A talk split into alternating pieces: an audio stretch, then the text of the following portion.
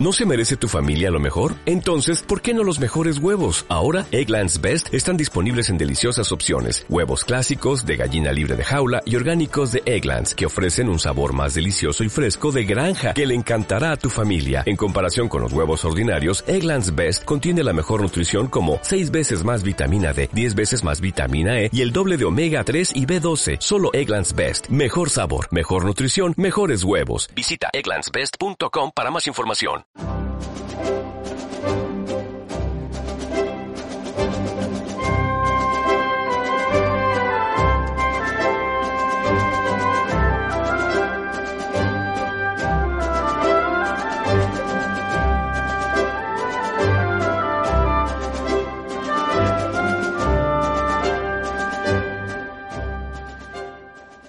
El pasado día 18 de abril sería publicado en la prensa especializada, en, concretamente en el diario noticiasjurídicas.com, una noticia que me pareció, sino divertida, sí por lo menos curiosa, porque nos sirve poco para destapar la hipocresía del actual estado de dependencia judicial eh, institucional y cómo a la vez se pretende, digamos, ensalzar la idea del juez íntegro y del juez probo, que es absolutamente imposible sin esa independencia institucional eh, de la justicia que actualmente inexistente e incompatible con el estado de partidos.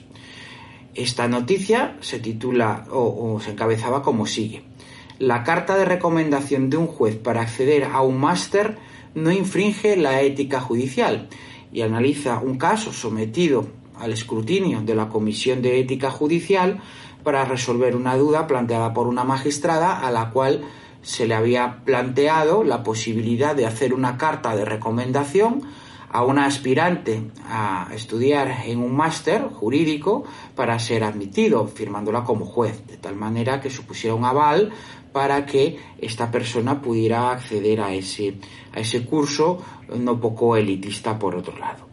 Bien, mm, pues la Comisión de Ética Judicial lo que ha dictaminado es que aunque el firmante se identifique como juez, no cabe reproche alguno desde el punto de vista de la ética judicial, siempre y cuando no se hagan apreciaciones inexactas o excesivamente benevolentes de las actitudes del aspirante a alumno.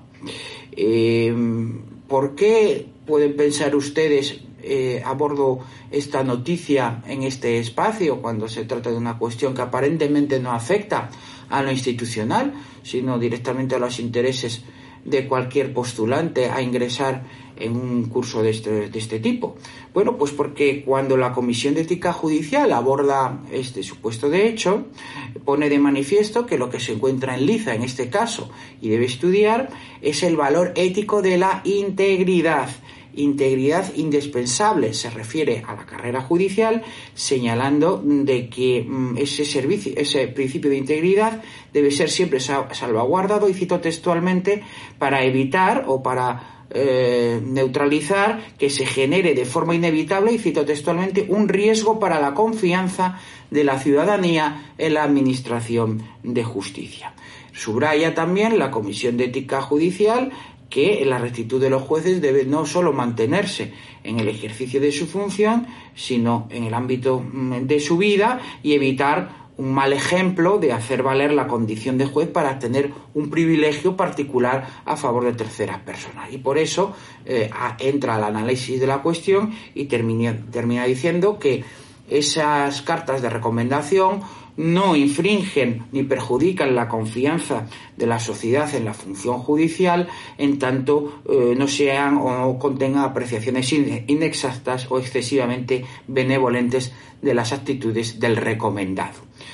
A mí mm, me resulta muy curioso que se haga mención a este análisis del principio de integridad y sobre todo de las recomendaciones de los jueces a particulares para que accedan a, pues, a, una situación incluso una posibilidad de estudio a la que no tienen derecho o, por encima, que les sitúa una mm, posición por encima del resto de los, de los mortales, cuando ellos mismos son los recomendados de la clase política para alcanzar los altos puestos en la curia. Eh, como si no eh, puede estar delgado como fiscal general del Estado, por ejemplo, ya no dentro de lo judicial, sino en la Fiscalía, si no es recomendada o más bien designada por el presidente del gobierno. ¿Cómo se puede llegar a ser presidente del Tribunal Constitucional y por ende del Consejo General del Poder Judicial si no es recomendada o designada por los propios, designados por los propios partidos políticos, fruto del absolutamente despreciable consenso en función del principio de oportunidad. ¿Cómo se puede ser miembro del Tribunal Constitucional si no es con la recomendación nuevamente o designación de la clase política, con eh, o la contraprestación de ser mm, eh, dócil a, los mandatos de, dicha clase política, sirviendo de filtro último de voluntades políticas por encima de las decisiones judiciales. ¿Cómo, en definitiva, se puede hablar de integridad personal cuando no existe independencia institucional de la justicia? Es absolutamente imposible. Integridad es ser íntegro, es ser entero. Para ser entero se tiene que ser cuerpo separado absolutamente. No es íntegro lo que es dependiente. Y la justicia no es íntegra porque depende de los poderes políticos del Estado y de la nación. Carece de independencia institucional.